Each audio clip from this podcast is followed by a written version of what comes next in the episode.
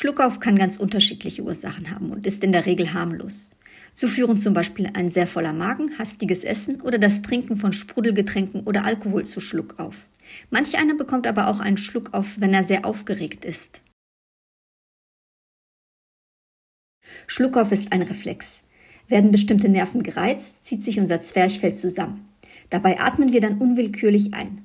Gleichzeitig verschließt sich die Stimmritze und der Atem stoppt kurz. Es entsteht dann das Hicksen.